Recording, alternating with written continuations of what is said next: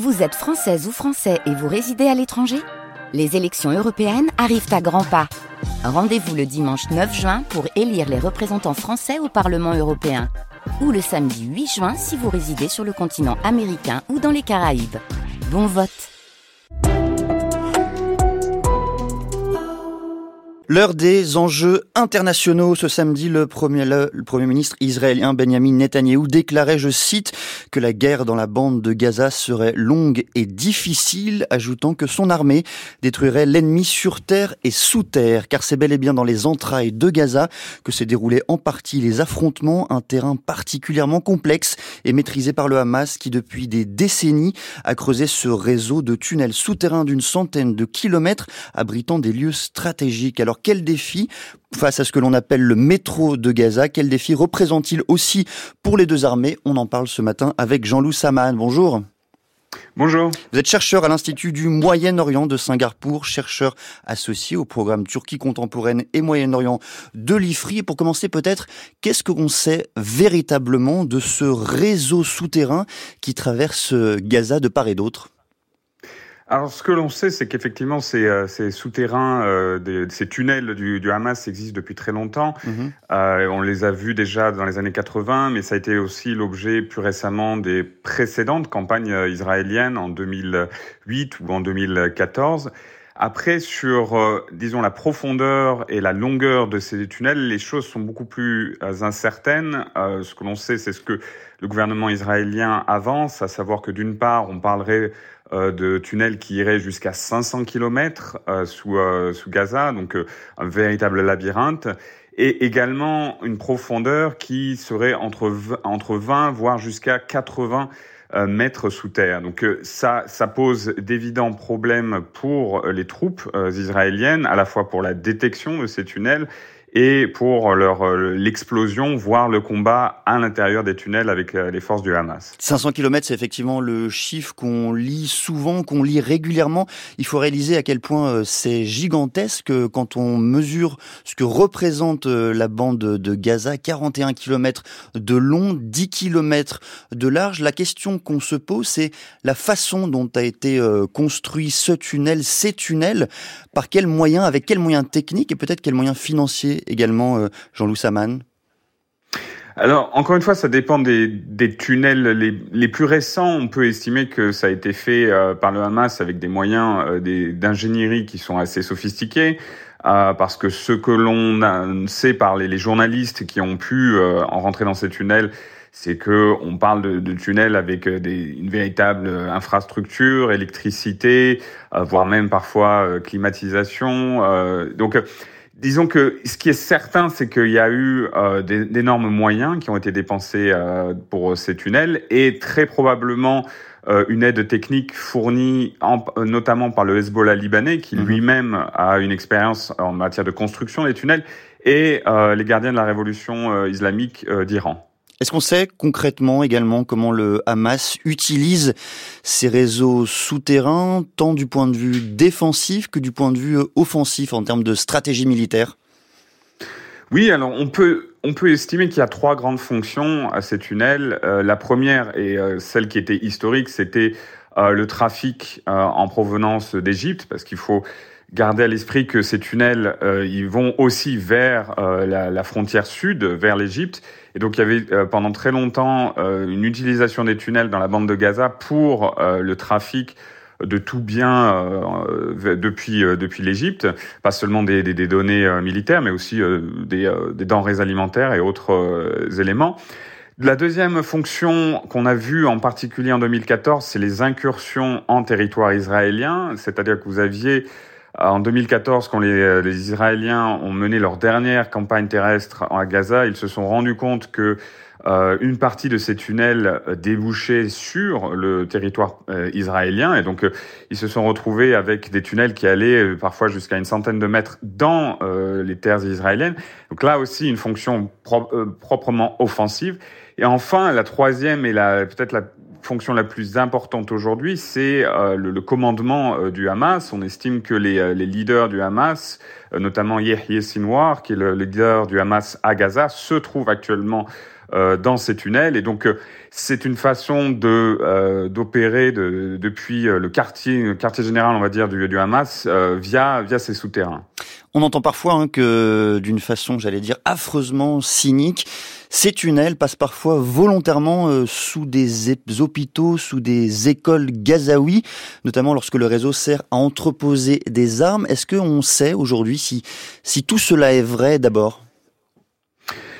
On, en est réduit euh, aujourd'hui à ce que le gouvernement israélien va nous dire en termes de, ciblage de ces tunnels. Ce que le gouvernement israélien affirme, c'est que lorsqu'il frappe euh, au sol, euh, c'est en grande partie pour euh, faire exploser ces infrastructures souterraines. donc le, problème, c'est qu'il est évident que compte tenu de la longueur de ces tunnels, ils doivent effectivement se, se, se, retrouver sous des infrastructures civiles. Après, sur le ciblage à proprement parler du gouvernement israélien, on, est, on en est rendu à une certaine prudence parce que euh, à la fois la classification des données et euh, les, éléments euh, de propagande des deux côtés font qu'on doit, on ne peut pas affirmer avec certitude que toutes les, les frappes aériennes visent à mm. proprement parler ces souterrains, sachant qu'encore une fois, il y a aussi une difficulté à les détecter.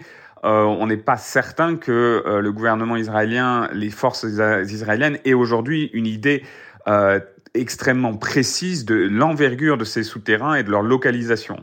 Oui, alors la, cartographie semble effectivement euh, relativement euh, floue. Cependant, l'armée israélienne à plusieurs reprises a déjà euh, dû faire face à ces, à ces différents tunnels, notamment en 2014. Est-ce qu'on sait, là, cependant, ce que l'armée israélienne en a tiré comme leçon du point de vue strictement stratégique?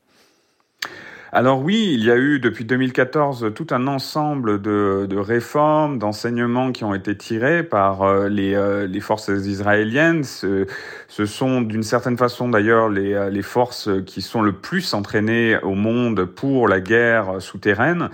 Ils ont équipé leurs forces de, de, moyens, de capteurs, également de, de lunettes spécifiques pour pouvoir opérer dans ce type d'environnement. Après, euh, ça ne veut pas dire que ce sera une tâche facile parce que l'on parle de, de, du Hamas qui aura très probablement l'avantage euh, euh, de jouer à domicile, si vous me permettez cette, mhm. cette expression, euh, et également un combat euh, à, de proximité qui va très probablement faire de, de, nombreux dégâts, sachant qu'on a l'idée que les otages et probablement aussi des civils sont euh, sont dans ces, souterrains. Donc plein d'éléments qui vont à la fois créer de l'incertitude et des, obstacles, des contraintes pour euh, l'engagement des forces israéliennes. Sur ces tunnels toujours, euh, vous avez commencé à le mentionner, Jean-Loup Sahaman, l'armée israélienne bombarde, pilonne même la bande de Gaza. Est-ce que ces bombardements ont la capacité d'endommager effectivement et durablement ces tunnels? Oui et non. Alors, disons que, encore une fois, si on revient euh, d'un point de vue technique à la profondeur de ces tunnels, on estime qu'ils commencent à, peu près à 20 mètres euh, sous terre. Mais si on va euh, plus sur d'autres tunnels où probablement on a les, les, leaders du Hamas, on peut aller jusqu'à 80 mètres. C'est ce que avance l'armée israélienne, qu'elle aurait découvert par le passé des tunnels qui allaient jusque-là. Ce que l'on sait, c'est que euh, l'armée de l'air israélienne est dotée euh, de bombes qui lui permettent de pénétrer euh, le sol jusqu'à environ une trentaine de mètres. donc, disons que d'une part, on n'est pas certain qu'ils soient capables de, de toucher l'ensemble de ces, de ces tunnels à la fois par leur profondeur, mais aussi par leur longueur. C'est-à-dire que l'ensemble de ces bombes ne peut pas, euh, ne peut pas détruire euh, tout le labyrinthe euh, de ce métro de Gaza. Et donc c'est aussi pour ça que inévitablement, si ça reste l'objectif de détruire cette infrastructure, cela ne pourra pas faire l'économie d'un déploiement en masse des, des, de l'infanterie israélienne et donc de pertes assez importantes à la fois pour les soldats israéliens, mais aussi euh, des, des, Palestiniens de l'autre côté. Au-delà même de, de, ces tunnels, Jean-Loup Sahaman, est-ce que vous estimez, euh, de votre point de vue, que la guerre, la grande offensive promise depuis euh, le 7 octobre, a débuté dans la nuit de vendredi à samedi dernier? Alors, il y a une offensive qui a débuté. Clairement, on voit depuis euh, trois, trois jours à la fois une intensification euh, de, des, des, frappes aériennes, mais aussi des incursions terrestres euh, de plus en plus importantes, à la fois avec euh, les soldats et euh, les véhicules blindés. Mais ce qui est frappant, c'est que ce n'est pas l'invasion terrestre qu'on a, on avait anticipé pendant les trois dernières semaines. On avait quand même eu une mobilisation des réservistes assez importante, un déploiement de plus de euh, de, de, de, centaines, voire même près de 1000 euh, chars aux frontières euh, israéliennes avec Gaza.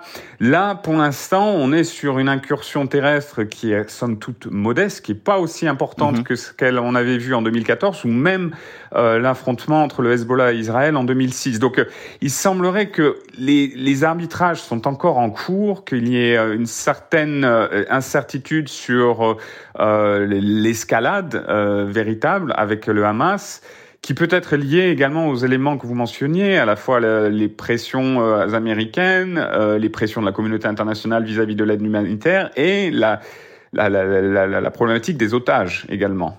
Vous l'avez euh, mentionné, vous également, euh, Jean-Loup Sahaman, à plusieurs reprises, la question des otages, les otages qui seraient pour partie euh, logés dans ces, dans ces tunnels qui traversent la bande de Gaza. Comment l'armée israélienne aujourd'hui aborde cette question? Est-ce qu'on le sait? Est-ce que c'est une priorité? Est-ce que ça pourrait même les empêcher de lancer cette grande offensive terrestre?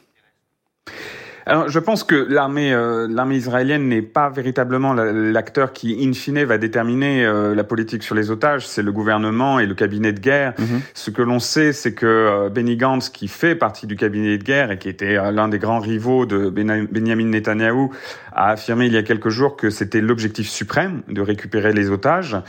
Et euh, le fait que euh, trois semaines après euh, le début de la guerre, on a on n'a pas eu encore une offensive terrestre massive est très probablement lié au fait qu'il y ait encore des espoirs sur sur la, la remise, la, la libération d'otages. On avait ces derniers jours entendu de nombreux de nombreuses espérances sur une possible libération d'une cinquantaine d'otages. Pour l'instant, malheureusement, euh, au jour euh, d'aujourd'hui, si vous me permettez cette expression, on n'a pas encore cette, euh, eu cette, cette vague de libération.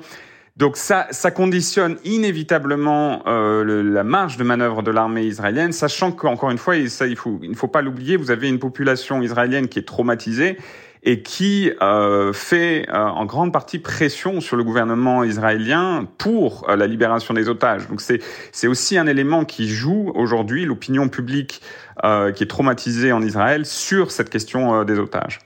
On, dénombre à Gaza plus de 8000 morts, 8000 morts en trois semaines. Est-ce que on arrive à estimer aujourd'hui l'ampleur du désastre humanitaire? On sait que ce week-end, notamment, euh, les associations humanitaires, euh, l'ONU a eu énormément de mal à savoir ce qui se passait dans la bande de Gaza sur le terrain, car une bonne partie des communications avait été euh, coupée. Est-ce qu'aujourd'hui, ce matin, ce lundi matin, on en sait un peu plus? Je pense qu'on n'a malheureusement pas une idée euh, très précise sur euh, les, euh, les, les, dégâts humanitaires, les, les pertes humaines. On sait qu'elles sont, elles sont gigantesques. Ça, ça, c'est malheureusement une, une donnée au bout de trois semaines qui est évidente. Après, sur les chiffres, encore une fois, on, a, on en est remis aux chiffres que le ministère de la Santé à Gaza, qui est contrôlé de facto par le Hamas, veut bien relayer. Mais ce qui est certain, c'est que euh, que ce soit en termes de, pertes humaines directes par les frappes aériennes ou euh, en raison de, de, disons de la faiblesse de l'acheminement de, de l'aide humanitaire, on, on, est devant une, une très très grave euh, crise euh, humanitaire et qui dépasse déjà au bout de trois semaines euh, les précédents conflits euh, que, le, que Israël avait pu mener contre le Hamas au cours des 20 dernières années. Merci beaucoup Jean-Loup Saman, merci beaucoup d'être venu évoquer au micro de France Culture le métro de Gaza, ces tunnels qui traversent la bande de Gaza. Je rappelle que vous êtes chercheur à l'Institut du Moyen-Orient de Singapour, chercheur associé au programme Turquie contemporaine et Moyen-Orient Moyen-Orient de l'IFRI. Vous écoutez France Culture, il est 7h54.